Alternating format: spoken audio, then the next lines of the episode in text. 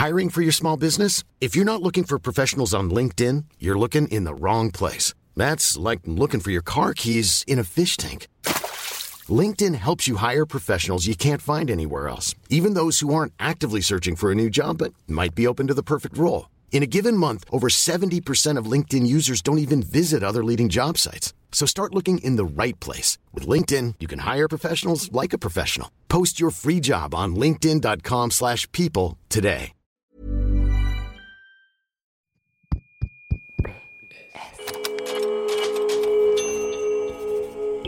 Postscriptum. Le podcast qui ouvre un nouveau dialogue. C'était vraiment une relation intense et dans le super et dans le très très nul. Enfin, et dans le très joyeux et dans le très dramatique.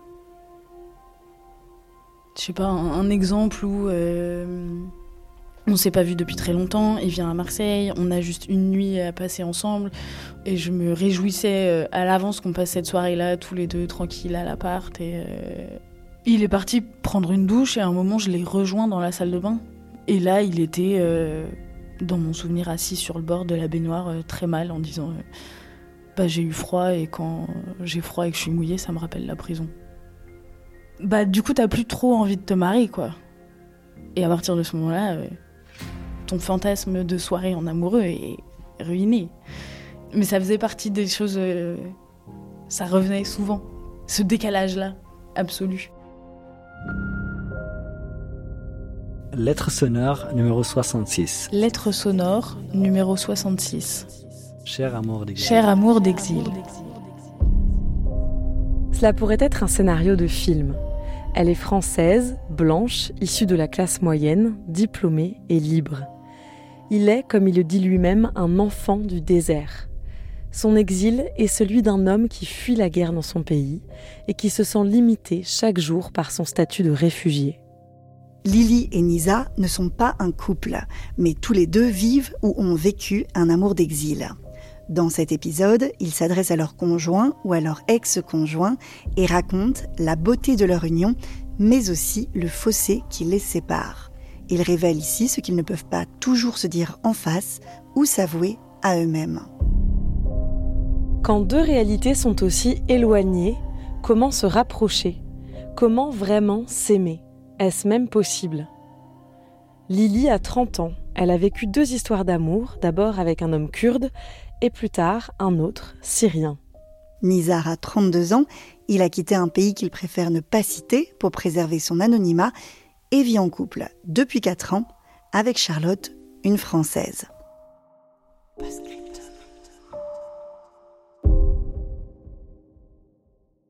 Je grandis dans un petit village euh, à 300 km de la capitale euh, de mon pays, un pays qui se trouve au Moyen-Orient.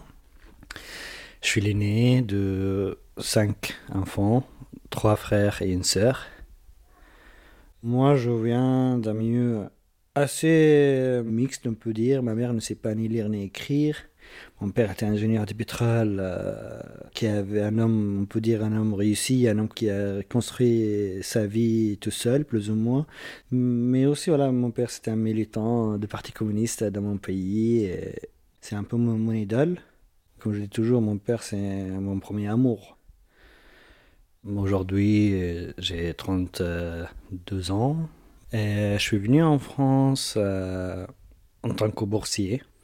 Et mon projet de vie, c'était de venir en France, avoir un master, revenir travailler au pays.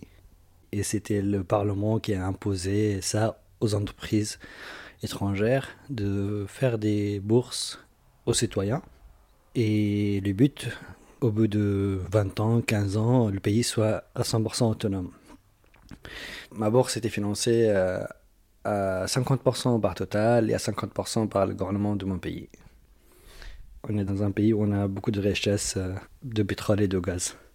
L'idée, voilà, c'est de venir étudier en France et après revenir au pays, travailler chez Total, avoir une famille, rester à côté de mes parents et tout.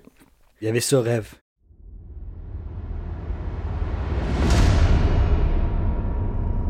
Fin 2014, début 2015. Une guerre s'éclenche dans mon pays et Total euh, se ouais, ferme et part du pays. Et le gouvernement aussi, on peut dire un gouvernement qui a pris la fuite et qui a fait faillite. Donc je reçois un email comme quoi on peut plus financer tes études. Ça faisait 4 ans que je suis en France. Donc j'ai deux choix. Ou je rentre chez moi, sans diplôme, et aussi dans un pays en faillite, en guerre et tout, divisé. C'est-à-dire je reviens au pays, je ne sais pas ce que je vais faire. Parce que il n'y a rien, il a rien à faire, à part euh, mourir ou participer à la guerre. Moi, je ne veux pas ni, ni l'un ni l'autre. Donc je reste deux ans dans cette euh, incertitude, angoisse, ne pas savoir quoi faire avec la dépression et tout. Et après, à la fin, je décide de demander l'asile. C'est parce que aussi de mon statut, de ma situation, moi je suis menacé de mon pays, je suis athée. Et les dirigeants ou bien les gens qui ont pris le pouvoir, c'est des extrémistes. Et j'ai eu euh, aussi, mon frère, il a eu euh, une lettre comme quoi je serais bien reçu à l'aéroport. C'est une lettre de menace. Et ça, c'est ton frère qui a reçu ça Il a reçu. Et moi, je me suis dit, ça, c'est vraiment dur pour moi. Ça, ça m'a un peu aidé à décider de demander l'asile.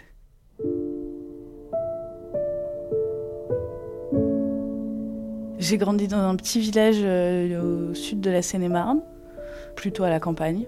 Et puis après, mes parents se sont séparés et là, j'avais du coup euh, une semaine euh, la maison à la campagne et une semaine un appart en ville, dans une petite ville à Fontainebleau. Mon père, il était ingénieur et ma mère, jusqu'à mes 10 ans, elle n'a pas travaillé. Elle travaillait plus ou alors des petits boulots. Et après, elle est devenue libraire puis médiathécaire. On était privilégiés, c'est sûr. C'était une grande chance d'avoir une maman qui travaille pas, de jamais trop se poser la question de l'argent, je pense. J'ai grandi dans une maison ouverte où euh, on accueillait souvent du monde et où on partageait ce qu'on avait. Quand j'ai eu le bac, euh, je suis partie ensuite faire une prépa littéraire à Avignon. Et après, euh, je suis partie en voyage pendant un an, en stop, sans avoir vraiment de plan précis. J'étais à l'époque avec mon amoureux. On n'avait absolument aucun programme, ni durée, ni destination, rien du tout. Et on est parti un an. Le plus à l'est qu'on ait été, du coup, c'est le Kyrgyzstan. Avec ce voyage, euh, je sais pas, j'ai appris plus que euh, pendant mes trois ans de fac. T'as 20 ans, euh, le monde t'appartient, quoi.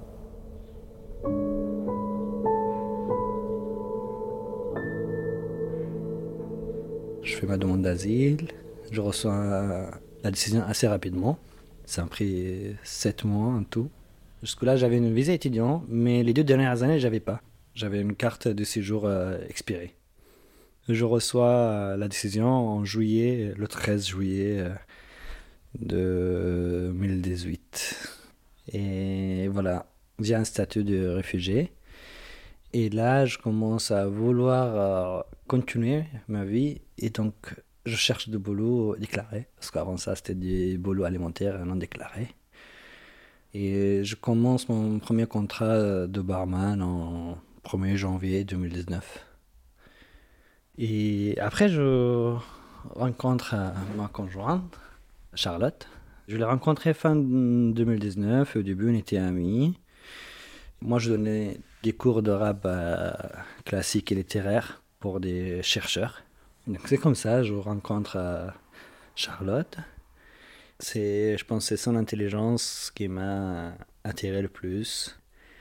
À part le fait qu'elle est quelqu'un de très belle et elle vient d'un milieu intellectuel euh, français. Elle est prof à la fac, en Sciences Po. Les parents habitent à Paris. Ma compagne aussi vient d'une, d'une famille communiste, militante euh, française pendant le confinement, on part se confiner ensemble avec deux copines à elle. On était quatre. Et petit à petit, on commence notre histoire. Au début, on pensait que ça va être peut-être une histoire euh, éphémère, une petite histoire euh, de confinement. qui, commence par le confinement, qui finit vers le confinement. Mais au début, on ne savait pas quand est-ce que le confinement va finir. Personne ne savait. Mais ce qu'elle cherche à moi, je pense qu'elle cherche quelqu'un qui la respecte, qu'elle aime, qui est engagé. Je pense euh, les manifs, euh, je suis quasiment dans toutes les manifs euh, et j'ai pas de différence des manifs. C'est une manif LGBT, j'y suis. Une manif euh, pour euh, la loi de travail, même si je ne suis pas français, j'y suis. Une manif pour euh, Palestine, j'y suis. Une manif pour un truc qui existe dans le monde. Je sens que je, ça me fait mal là où ça fait mal à quelqu'un. Je me sens vraiment. Tout le monde, c'est mes frères et mes sœurs. Donc je pense que ça lui plaît le fait voilà, que je me trouvais tout le temps dans des manifs différentes elle aussi, elle manifeste Elle aussi, elle manifeste. Euh, c'est comme ça on se croise aussi. et voilà, on a ça, on a, on a un politiquement, on se ressemble. Donc on s'est lancés tous les deux. Et donc c'était intense, c'était, c'était un grand amour. C'est un grand amour toujours.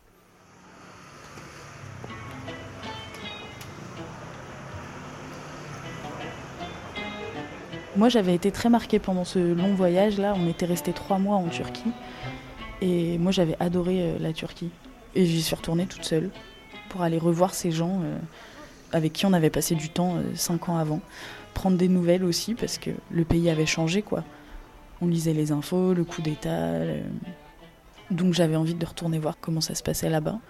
J'ai rencontré ce mec en Turquie et va savoir pourquoi on est tombé amoureux. C'est très absurde parce qu'on parlait pas du tout la même langue. On se comprenait, je pense, peu ou mal ou pas du tout. Il s'appelait Kejo et on s'est rencontrés via une amie en commun en Turquie. Il était journaliste, kurde, mais il avait fait de la prison. Il faisait des films documentaires. Et là, il était dans cette petite ville, euh, c'est vraiment une petite ville balnéaire euh, avec des oliviers partout. Il était assigné à résidence dans cette ville-là. Il avait fait de la prison pour des raisons politiques. Et puis après, il était parti faire ce film euh, dans le nord de la Syrie il continuait à avoir des projets de films, mais euh, son boulot, c'était de ramasser les olives à ce moment-là. On s'appelait euh, hyper régulièrement, on s'écrivait beaucoup, et puis à chaque fois que j'allais en Turquie, euh, on passait du temps ensemble. Moi, j'ai souvenir qu'on passait des soirées à discuter, que quand j'étais en France, on passait une heure à s'appeler tous les jours. Et aujourd'hui, je suis incapable de savoir ce qu'on se disait parce que on était quand même deux personnes qui parle pas du tout la même langue. Je me rappelle être dans mon lit avec mon petit dictionnaire, tu vois, pour essayer de dire un mot, mais je pense que je devais dire un mot et il devait s'imaginer tout le reste que ce que je voulais dire et moi je comprenais un mot de ce qu'il me disait et je me faisais dans ma tête euh, la phrase qu'il avait sûrement voulu me dire. Sur un an, je pense j'y suis allée euh, un, deux, trois, quatre fois, cinq fois. J'ai appris le turc très vite parce que j'adore les langues. J'aime beaucoup apprendre des langues et du coup ça va assez vite. Et puis j'avais pas le choix. Enfin, si on avait envie de communiquer, c'était en turc. C'était évident que lui apprendrait jamais ni l'anglais ni le français. Mais il y a aussi plein de moments où j'adorais rien comprendre, quoi. Où j'adorais être dans des soirées où on buvait des bières jusqu'à hyper tard et où je comprenais rien. J'avais l'impression d'être une petite souris à regarder euh, un monde qui n'était pas le mien.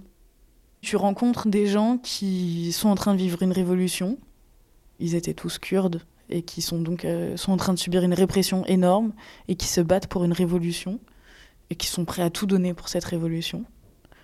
Mais un jour, je leur avais dit, moi, j'aimerais trop euh, avoir un truc comme vous auquel je peux croire dur comme fer sans jamais douter et, en pensant vraiment que ça va changer. Et ils m'avaient regardé en disant, mais toi, t'es trop bizarre parce que t'as un passeport, t'as de l'argent, tu peux voyager, t'as tout ce que nous, on n'a pas et qu'on rêverait d'avoir. Et le seul truc que tu veux, c'est cette foi et cet engagement. C'est le seul truc qu'on a et c'est ça, nous, qui nous fait vivre. C'est pour ça qu'on avance c'est ça qui nous fait tenir encore. Ça, c'est lui qui avait dit ça. Et puis son petit frère à côté avait dit euh, Oui, enfin, c'est ça qui nous fait vivre, euh, mais c'est aussi pour ça qu'on meurt. Enfin, revenir en Bretagne à chaque fois après ça, c'était toujours un peu compliqué. Les conversations, c'est la soirée du week-end dernier, puis euh, la fête du week-end prochain.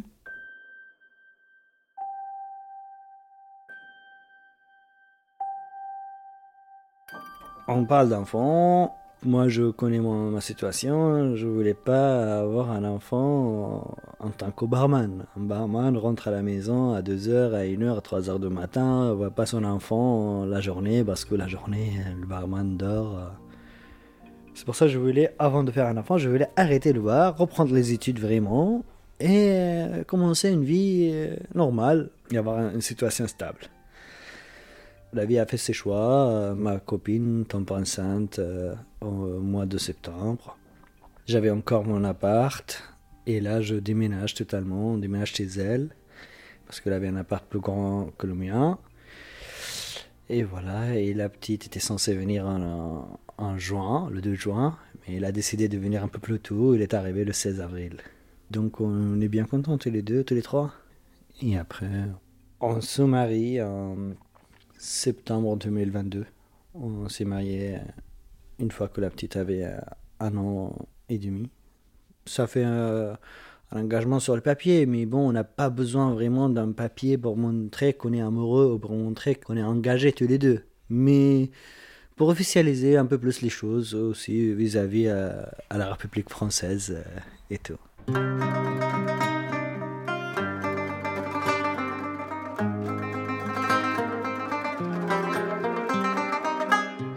Cher vous, cher toi que j'ai aimé très fort, je voudrais te dire, j'y ai cru. Je savais pourtant que je te connaîtrais jamais vraiment, parce que la plus grande partie de ta vie me resterait inconnue, parce que j'ai jamais vu la mort de près, parce que j'ai jamais fait de prison, ni la révolution.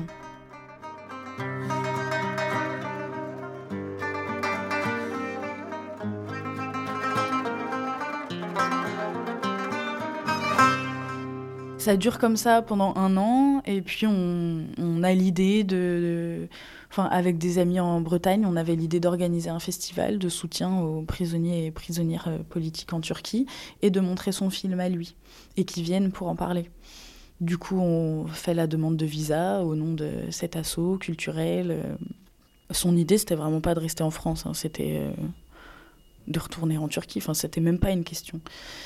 C'était un projet qui nous excitait un peu tous les deux. Et puis, il n'a pas eu son visa. Et donc, il a dit, bah, en fait, tant pis pour la France, quoi. Si je peux pas venir, c'est pas grave, je vais changer mes plans et je vais retourner faire un film dans le nord de la Syrie. C'était la guerre déjà depuis un, moment là-bas. Et puis, euh, Mais du coup, je suis allée en Turquie une dernière fois. Me dit bah, Tu veux y aller, vas-y, c'est ton boulot, c'est ça que tu veux faire et que tu dois faire, vas-y. Mais attends, j'arrive, euh, avant de partir, je viens euh, te revoir, quoi. Et donc j'y suis allée et deux jours après, je pense à peine, lui était en train de finir plein de trucs, encore un autre film et tout. Et un matin, la police est arrivée. Donc il l'embarque lui à cause d'un documentaire qu'il avait fait et que de toute façon c'était une période où le régime turc s'attaquait à tous les opposants et, là c'était la période des réalisateurs. Ça marchait un peu comme ça comme par euh, profession quoi. Il y avait la liste des journalistes la liste des réalisateurs et puis à un moment il, il venait embarquer quoi. Et moi, je pouvais pas vraiment me défaire de l'idée que c'était de ma faute parce que ça coïncidait beaucoup trop avec euh, sa demande de visa qui avait été refusée et qu'au même moment, deux autres personnes qu'on avait invitées au festival se sont elles aussi fait arrêter. Je suis restée en Turquie jusqu'à ce qu'ils sortent. De... C'était juste une garde à vue, quoi, le temps d'attendre, euh, enfin garde à vue et assignation à résidence. Quand il est sorti, on n'a fait que se prendre la tête. On n'a fait que se prendre la tête parce que lui était euh, bah, démoli. Enfin, tous ses projets étaient tombés à l'eau. Et tout le monde faisait que lui dire mariez-vous, euh, pars avec elle. Tout le monde me faisait que me dire euh, emmène-le, comme si c'était super simple, tu vois. Et lui refusait toujours cette idée de partir. C'était pas une option possible pour lui, mais ça aurait été une option possible pour toi? Bah oui, moi à ce moment-là, j'étais prête. franchement, si tu veux, on se marie, si ça peut te protéger, si enfin, tout était bon à prendre pour le sortir de cette merde. Lui, il voulait pas du tout quitter son pays parce qu'il avait une famille, qu'il était euh, de toute façon coincé là parce que trop de gens à charge et trop de responsabilités. Et puis en même temps, moi j'étais là en vacances et j'avais envie de passer euh, du bon temps avec mon mec, quoi. Enfin, ça collait plus du tout euh, nos deux réalités. À ce moment-là, on fait des. lui clairement me disait, en fait là, j'ai plus du tout la tête à penser à notre histoire d'amour. En fait, c'était un truc de vacances qui restait un truc de vacances. C'était fort, c'était beau, mais mais là, j'ai d'autres problèmes, donc euh, c'est vraiment euh, accessoire, quoi. Moi, cette histoire, elle avait rempli énormément de ma vie. Je savais tout sur la, géopolitique turque, j'avais appris le turc, je me voyais aller vivre là-bas. Cette relation, elle avait changé beaucoup de choses dans ma vie. Évidemment que pour lui, c'était pas le cas. C'était le grand écart, quoi. Moi, j'étais une touriste, et lui, il était un, un terroriste, en fait. Et j'ai fini par partir et puis j'ai pas eu de nouvelles après de lui pendant plusieurs mois quoi.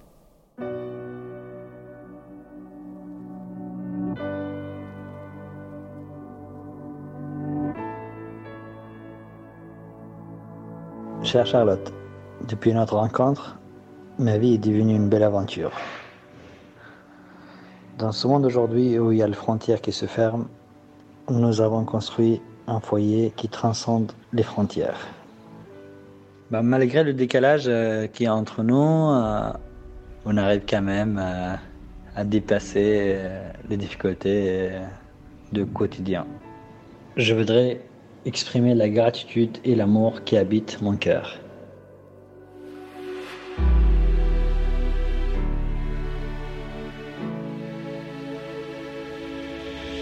Pour moi, ici, je suis un étranger, je reste toujours un étranger. Et ma compagne, c'est son pays, son entourage. Ce que je dis, hein, peut-être j'ai tort, un étranger, il faut qu'il travaille sans arrêt pendant 10 ans pour qu'il ait une situation euh, égale à un Français ou une Française de base. Elle gagne bien sa vie en tant que euh, maîtresse de conférence à la fac, euh, fonctionnaire, elle n'a pas des inquiétudes financières, elle a sa famille ici, si jamais un jour elle ne peut pas payer un loyer, elle peut juste dire à ses parents, vous pouvez me faire un petit virement? Moi c'est le contraire. Mon père, elle travaille plus depuis que la guerre a commencé. J'ai trois frères et une sœur, je suis l'aîné. Donc je suis le responsable de la famille aujourd'hui. Euh, surtout mon père a fait un AVC en 2017. Elle est plus comme avant. Donc tu donnes de l'argent à la famille? Oui, oui, oui, Moi j'aide ma famille autant que je peux. C'est pour cela aussi, une fois que j'ai eu euh, les, papiers des réfugiés, j'enchaînais le travaux. Je faisais quatre travaux en même temps. J'étais barman, j'étais prof de langue arabe, je faisais des traductions en auto-entrepreneur. J'étais assistante d'artiste qui fait des sculptures et peintures, mais vraiment en même temps et même gérant d'un Airbnb. En gros, je ne m'arrêtais pas afin de, parce que euh, travailler comme barman, j'ai le SMIC. Avec le SMIC, je peux payer juste mes factures, euh, vivre euh, un peu correctement. Mais tout ce qui était de plus, c'était pour ma famille. Mais pour ma campagne, elle n'a pas cette angoisse, elle n'a pas cette insécurité. Donc ouais, ça, ça crée des tensions, euh, nos façons de réfléchir, nos façons de angoisses. Par exemple, moi, euh, je peux un peu faire gaffe à mes dépenses, euh, un peu plus qu'elle. Parfois, je dis que je la reproche qu'elle fait pas gaffe à ses dépenses. Et parfois, il y a une réponse que j'aime pas trop, elle me dit Je gagne bien ma vie, je m'en fous. Moi, ça me heurte un peu quand j'entends cette phrase. C'est pas parce qu'on gagne bien nos vies ou bien euh, on a assez d'argent qu'on va juste dépenser ça comme ça. De deux, euh, ça me fait rappeler aussi à cette réalité hein, qu'on est différent. Je sais pas, elle gagne quatre fois ce que je gagne, par exemple.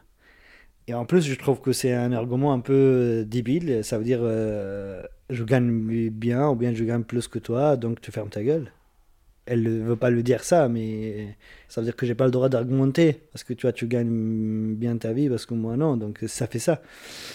Et en même temps, pour acheter de lait pour la petite ou pour la maison, j'ai besoin de dire à Charlotte, euh, est-ce que tu peux me faire un petit virement? J'aime pas, j'aime pas ça. Elle, ça la dérange pas du tout. au contraire, euh, parfois elle me, propose de me faire un grand virement. Je dis non, non, je veux pas. Je veux juste ce qui est essentiel pour pouvoir euh, acheter ce qu'il faut. Aujourd'hui, je suis auto-entrepreneur. Je fais data analyse. Euh, je suis formateur en data.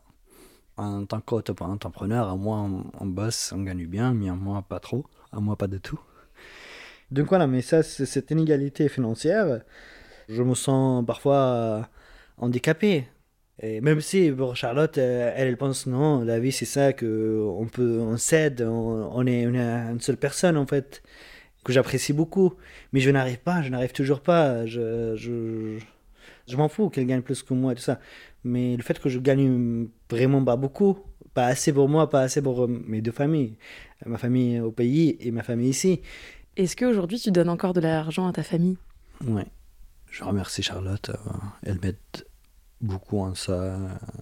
Parfois même, c'est elle qui fait le virement à ma famille c'est même elle qui m'a fait des virements. Elle m'a dit Vas-y, envoie à ta famille à chaque fois qu'on a un truc. Euh, ma grand-mère malade, mon frère qui se marie, ça se fait pas ce que je donne moi. Donc euh, c'est elle qui m'a fait des petits virements que j'aide euh, ma famille.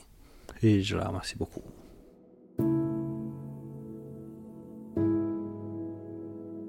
C'est ma situation qui m'amène à une situation de dominer. Parce que moi, je veux pas qu'elle m'aide. Ça me rend fou parfois. En fait, comme je vous ai dit qu'un étranger vient ici qui n'a rien, c'est pas vrai qu'il n'a rien. Il a quelque chose. La seule chose qu'il a, c'est sa fierté et sa dignité. Et si sa fierté et dignité est écrasée, il est terminé pour moi. Moi, dans toute ma vie, j'avais que ça. Quand euh, je me sens que je, faut que je sois aidé ou assisté, ça me fait pas du bien. Ça me touche ici, peut-être dans mon ego, dans ma fierté, dans, ma dignité. Et ça réveille un monstre, on peut dire. Ça réveille quelque chose qui n'accepte plus rien, hyper braqué. Elle voit, elle voit très bien ça, je pense. Elle comprend. Non, non, c'est quelqu'un de très intelligent. Et donc, elle comprend. En plus, voilà, moi, je vois une psy depuis maintenant quasiment deux ans. Et c'est Charlotte qui m'a encouragé de voir une psy parce qu'avant ça, je, pensais que c'est débile. Euh, de voir un psy, c'est juste un privilège des aristocrates et des bourgeois d'aller voir une psy parce que ça sert à quoi d'aller euh, dépenser 50 euros ou, un truc comme ça juste pour raconter nos conneries à nous. Mais j'avoue, là, après, je pense que ça m'aide beaucoup le fait que je vois une psy. Et je pense aussi le fait que j'arrive à parler avec vous maintenant, vous raconter tout ça, c'est grâce aussi à la psy.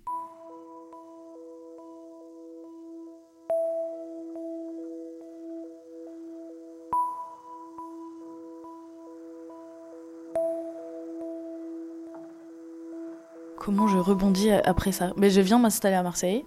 Et puis je découvre que Marseille, c'est. En tout cas, moi, ça me fait l'effet quand j'arrive d'être un peu le juste milieu entre la Bretagne et la Turquie. je peux continuer à parler turc. Il y a une grande, grosse communauté kurde ici. Je peux continuer à avoir l'impression de, de militer ou de faire des choses, mais en étant à mon endroit et sans mettre plus personne en danger. Du coup, j'étais à Marseille, mais je faisais toujours des allers-retours en Bretagne. Et c'est comme ça que j'ai rencontré Zayn. Zayn, c'était un journaliste syrien qui était accueilli par euh, l'association pour laquelle je travaillais avant. Il était en France depuis six mois, je crois. Donc il parlait quand même bien français pour quelqu'un qui est là que depuis six mois. Et il attendait d'avoir ses papiers. Enfin, à l'époque, c'était assez certain que toutes les personnes qui venaient de Syrie euh, avaient l'asile. Ses papiers, c'était une question de temps, et lui était hyper enthousiaste d'être là, et en même temps son esprit tout le temps en Syrie ou, ou en Turquie, où il avait passé du temps avant. Et puis, euh, ce qui s'est passé, c'est qu'il y avait cette fête-là, qu'on a fini par passer la nuit ensemble, et que euh, ça aurait pu s'arrêter là. Et que ça s'est pas arrêté là, et que ça a duré après euh, beaucoup plus longtemps, mais qu'à aucun moment c'était pensé ou réfléchi comme construisons une relation de longue durée. Vraiment pas. Coucou, ça va?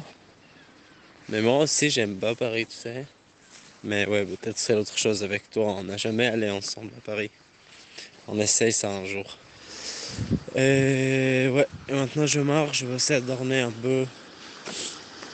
Je sais pas, je vais voir. Mais j'ai fini. bisous C'est quelqu'un de très beau c'est quelqu'un euh, qui parle beaucoup, même s'il parle pas très bien français, il, parle beaucoup. La relation, elle se fait, elle est à distance. On s'écrit beaucoup, on s'appelle beaucoup. Moi, du coup, à ce moment-là, je m'intéresse, euh, comme j'avais fait avant, mais je m'intéresse beaucoup à la Syrie.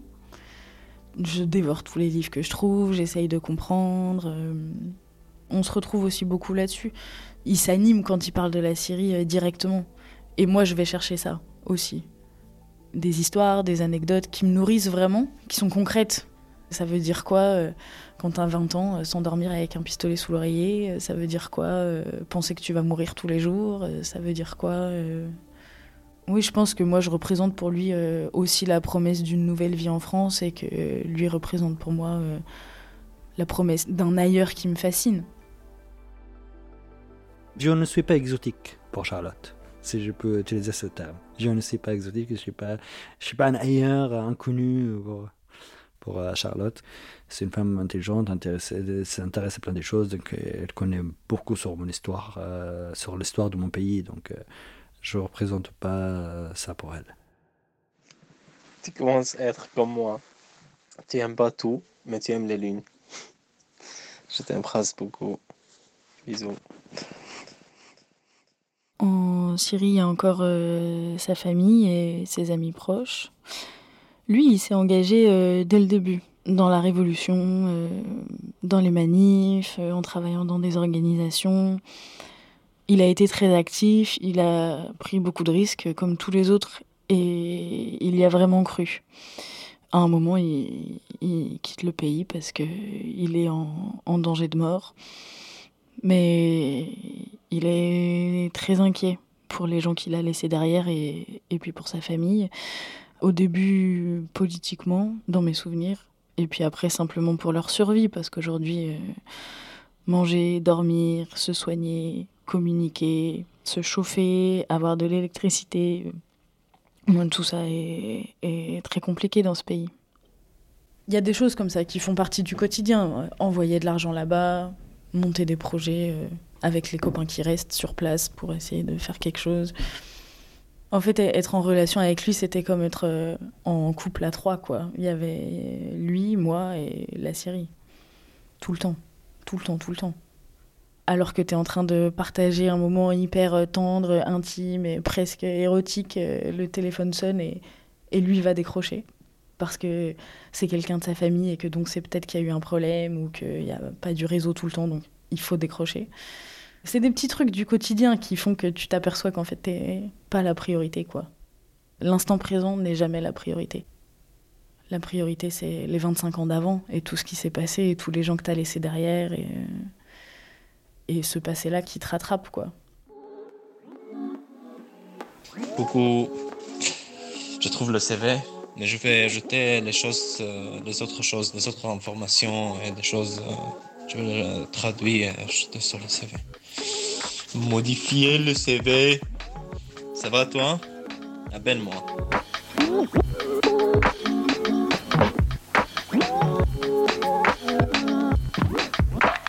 Enfin, au début, moi, j'ai pas du tout envie de m'occuper de ses papiers, et ça, c'est très clair entre nous, que lui a pas du tout envie non plus que je m'occupe de ses papiers. Il est pas du tout demandeur de ça, et il a très envie de se débrouiller tout seul et d'y arriver, parce que je sais que c'est tu l'amour, quoi. Et lui est non mais en fait je te demanderai jamais de m'aider pour les papiers. Euh, si j'ai besoin d'aide je demande à quelqu'un d'autre, mais je te demanderai jamais à toi. Ça c'est très clair et hyper sain, vraiment. Mais il y a un moment où tu te retrouves à faire quand même. Et ce moment, je me rappelle hyper bien. Hein. Quand je dis un moment, c'est il y a juste un moment où il est hyper déprimé parce qu'un de ses meilleurs amis vient de se faire arrêter, donc ça va pas du tout. Et du coup, à ce moment-là, le seul truc que tu peux faire pour euh, le soulager de sa peine terrible, c'est peut-être prendre les à côté. Et donc, c'est son inscription à la fac ou à un moment prendre le relais là-dessus parce que ce qui traverse est déjà super lourd moi, j'étais très demandeuse de l'aider aussi. Euh, enfin, ça me dérangeait pas du tout de lui donner de l'argent, mais ça a toujours été que des prêts et il y tenait euh, vraiment énormément.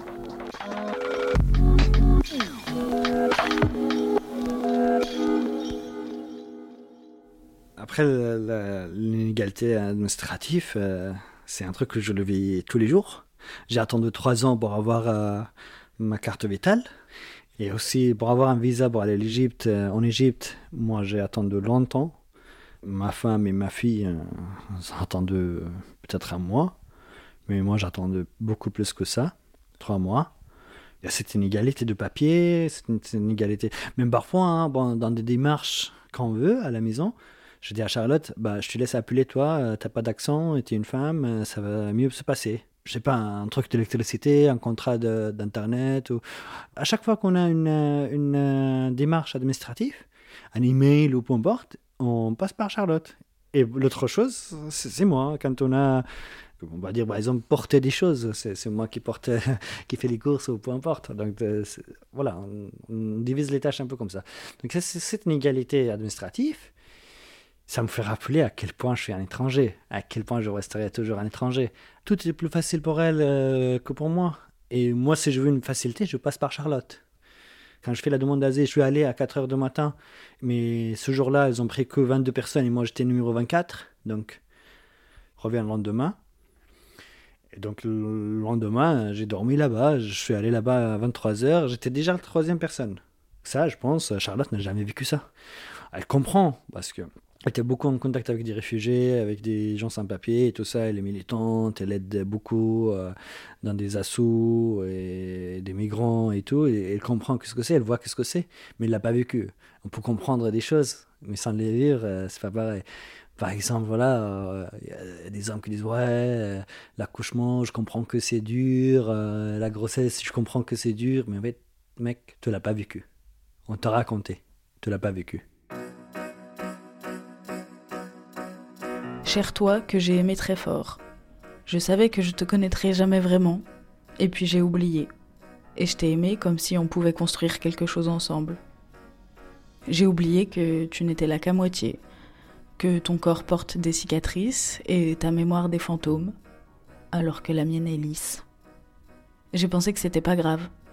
J'ai pensé que c'était pas grave puisqu'on aimait tous les deux réparer des choses cassées, dormir à la belle étoile et regarder les gens passer faire du vélo, de la mobilette, des cueillettes. J'ai pensé que c'était pas grave puisqu'on faisait partie de celles et ceux qui se préoccupent du monde et essayent à leur manière d'y changer quelque chose. Tu vois, je savais qu'on se connaîtrait jamais vraiment et j'ai voulu l'oublier. On a voulu tous les deux, je crois, arrêter d'y penser. C'est revenu comme un boomerang. Des engueulades dans la voiture, des coups de pied dans les murs. De tout ça, je ne veux garder aujourd'hui que la joie qu'on a réussi ensemble à se fabriquer. Cher toi, que j'ai aimé très fort, je voudrais te dire merci pour tout ce que tu m'as appris.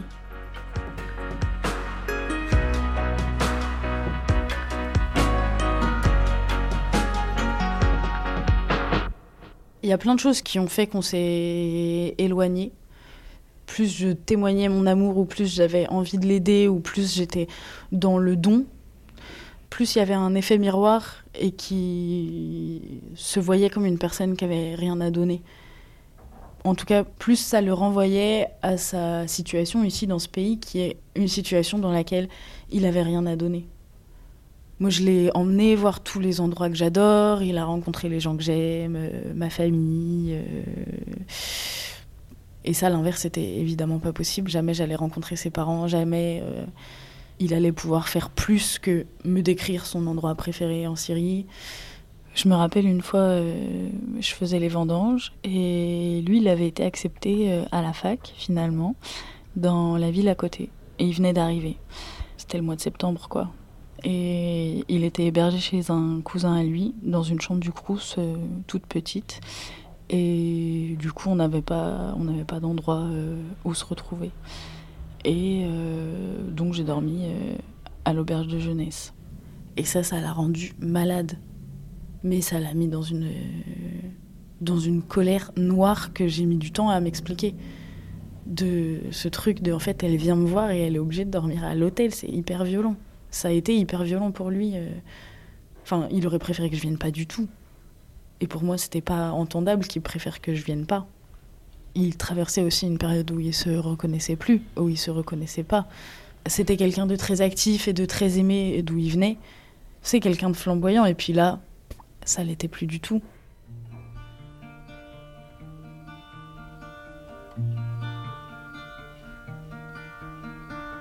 Qu'est-ce que tu trouves dans ta relation avec Charlotte? Qu'est-ce que ça t'apporte? J'apprends plein de choses. Déjà, un truc visible, c'est mon niveau de français qui s'améliore euh, tous les jours.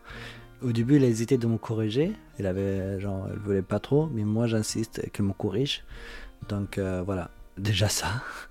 De deux, euh, c'est pas un truc que je veux, tout ça, mais c'est un peu plus stylé toujours d'être un, un, étranger qui est marié à une française qu'un étranger qui est marié à une étrangère. Même moi, j'ai vu ça dans les boîtes où j'ai bossé. J'ai bossé dans une boîte où on est 16 000 employés. C'est une boîte euh, de, bâtiments de travaux publics. J'étais data analyst chez eux. Et dès que, au début, je vois des regards un peu bizarres, je suis la personne basanée dans une boîte euh, où il y a que des blancs. Et dès qu'ils voient que je mange de porc, euh, je bois d'alcool avec eux et tout ça, et quand on me parle des familles, je dis que voilà, je suis avec une française, le regard change. Donc ça fait ça, ça fait la personne un peu stylée, t'es basané mais pas comme les autres. L'inconfort, il venait aussi du fait que moi, je communiquais très peu quand ça n'allait pas, parce que je me sentais pas du tout légitime à avoir des problèmes. Et puis quand j'étais très mal et, euh, et très triste de la relation, parce que je sentais qu'on n'était plus du tout au même endroit à la fin. Je pleurais, il s'énervait. Ou quand je devais partir et que je savais pas quand est-ce qu'on allait se revoir, c'était... euh, Mais t'es en train de faire un drame plus que ma copine quand je suis partie de Syrie. Tes problèmes, ils ont pas le droit d'exister, quoi. Tu, tu finis par t'excuser d'exister. Pour lui, c'était très compliqué de me voir triste. C'était vraiment extrêmement euh, violent de dire à chaque fois, euh, en fait, je me rends compte que je suis même pas capable de rendre heureuse la personne que j'aime. Lui formulait ça comme ça, vraiment. Tu finis par vraiment euh, arrêter de t'autoriser la légèreté. En tout cas, euh, moi, je suis passée par là, quoi. Quand j'étais avec mes potes, euh, je me faisais chier. Enfin, et en même temps, je trouvais absurde qu'ils arrivent à rire alors que tout le monde s'en fout de ce qui se passe en Syrie. Évidemment, tout le monde. Enfin, mais je leur en voulais pour ça, donc j'arrivais plus à être bien. Ou quand je passais des moments joyeux, je m'en voulais parce que je savais qu'au même moment, lui, il était euh, euh, dans sa coloc en train de galérer avec ses trois boulots plus la fac, et que donc lui, il l'était pas, et donc je m'en voulais, moi, de me profiter alors que j'imaginais que lui était pas heureux. Ouais, j'ai perdu la légèreté, ouais. Je, je découvre euh, vraiment la France. Les classiques des films, des chansons, autres, ou même les repères de la jeunesse de mon âge. Parfois, je, je me trouve avec des, des jeunes euh, ou bien de, mon âge, euh, des Français, et ils parlent des, de, je sais pas, des, des BD ou bien des, des dessins euh, animés ou bien des trucs de carton où j'ai pas la ref. Donc là, avec Charlotte, parfois j'ai j'ai la ref. Je peux continuer des, des, des, conversations avec les gens, on ne sent pas me sentir exclu. Au niveau personnel, euh, moi, ça me rajoute plein de connaissances, plein des, des choses que je n'aurais jamais appris si jamais j'étais avec quelqu'un d'autre. Hein. C'est pas parce que seulement il est français, c'est parce que c'est Charlotte.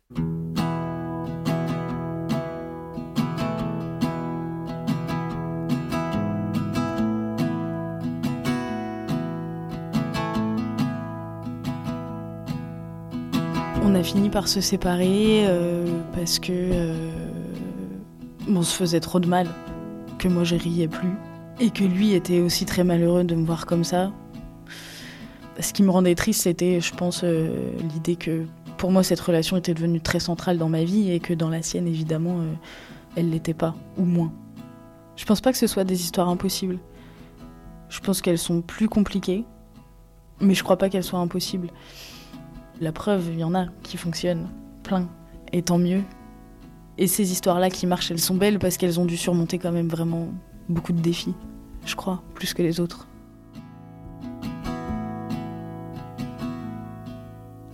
Cher Sama, à toi, ma lumière en France. Depuis que tu es né, chaque jour à ton côté est un trésor. Maman est française et papa vient du Moyen-Orient. Et toi, tu es le mélange parfait.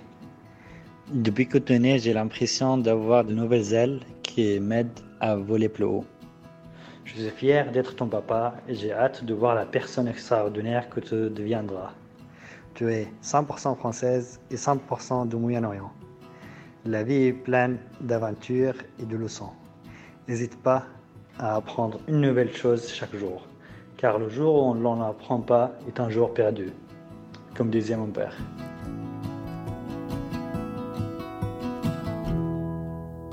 Bon, ma, fille, je suis très content, c'est une chance. Pas tout le monde qui l'a eu, mais je pense que c'est une chance d'avoir deux parents de cultures différentes.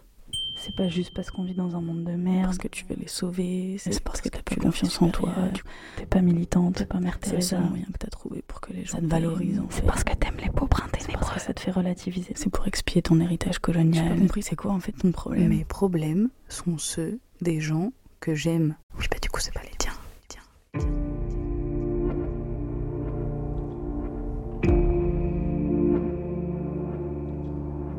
Pourquoi je me mets dans ces situations-là Soit parce que je suis complètement maso, soit parce que euh, ça m'apporte aussi beaucoup, parce que ça me fait rencontrer des réalités euh, qui sont radicalement différentes et que c'est forcément très enrichissant. Et parce que je me sens au, bon endroit à essayer de rééquilibrer un peu euh, l'injustice de ce monde, ce qui est extrêmement prétentieux et extrêmement fatigant parce que évidemment que tu peux pas porter tout le poids du monde sur tes épaules et que tu vas rien résoudre. Mais il faut prendre un peu sa part de la galère dans laquelle sont les autres. Euh, ces dernières années, elles ont vraiment pas été faciles quand même. Et je pense que ça m'a mis euh, beaucoup de temps pour euh, de nouveau m'autoriser à, à, rire et à être. à m'autoriser la légèreté et le confort. La preuve, là, je viens de déménager, tu vois, pour la première fois depuis 4 ans, j'habite avec des personnes françaises qui n'ont ni problème de visa, ni problème de trauma, ni problème de, thunes. Jusqu'à il n'y a pas si longtemps, déménager, j'aurais considéré ça comme une trahison. Et là, pas du tout. Je peux exister de manière utile sans souffrir. Aujourd'hui, je pense que la joie, c'est une grande résistance. Qu'en fait, c'est le meilleur moyen de lutter et la meilleure preuve qu'on a encore un peu une prise sur le monde. Ça nous prouve qu'il n'y a pas que des racistes qui ne veulent pas de nous, qu'il y a quand même des gens qui nous acceptent tel qu'on est, qui deviennent faux et au folle amoureux et amoureuses de nous. Ça rassure euh, que ça existe. Ça me rassure. Ça donne de l'espoir. Vous venez d'écouter un épisode de Postscriptum, le podcast qui propose de renouer un nouveau dialogue. Si cet épisode vous a plu, n'hésitez pas à écouter Cher Pays, un épisode en deux volets dans lequel Fanta et Abdelkader nous racontent leur histoire, eux qui ont quitté leur pays dans l'espoir d'une vie meilleure en France. Vous pouvez écouter Postscriptum sur toutes les applis de podcast ou sur notre site internet. On est aussi sur Instagram, Facebook et Twitter. Un grand merci pour votre soutien et à bientôt.